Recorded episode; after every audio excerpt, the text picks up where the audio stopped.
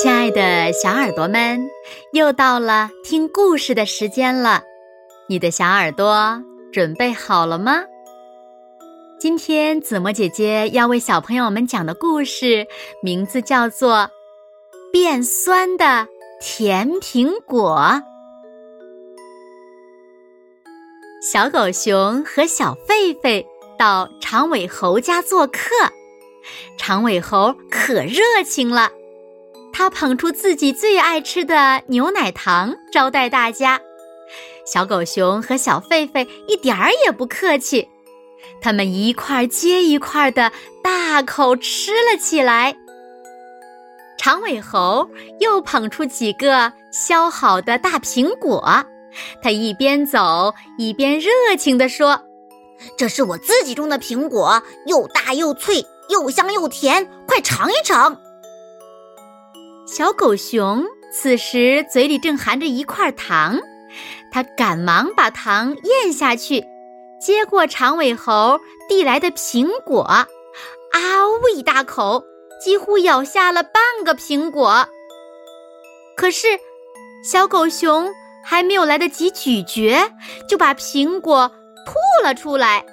他难受的皱起了眉头，眼睛里还渗出了泪水，说道。哎呀，好酸呐！长尾猴好像被当头浇了一盆冷水一样，他急忙夺过小狗熊手里的苹果，咬了一口，细细咀嚼起来。这苹果分明甜津津的，哪里酸了？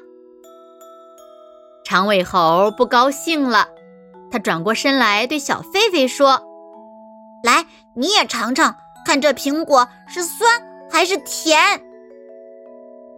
小狒狒嘴里的糖更多，它脖子一仰，把糖全咽到肚子里去了，然后接过长尾猴手里的苹果，轻轻地咬了一口，是酸是甜？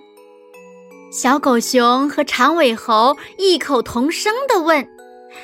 小狒狒皱着眉头说：“呃，是是酸的。”长尾猴愣住了，心里很纳闷儿：这苹果为什么我吃了是甜的，他们吃了却是酸的呢？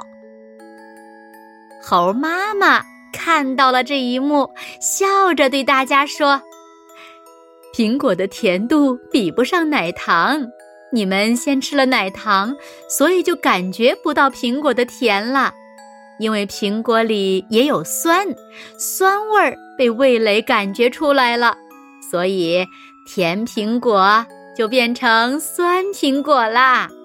其实这是一种味道的错觉罢了。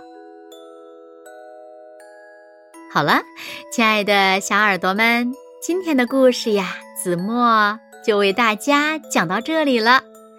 是啊，刺激物先后作用于同一感受器产生的对比现象呀，被称为先后对比。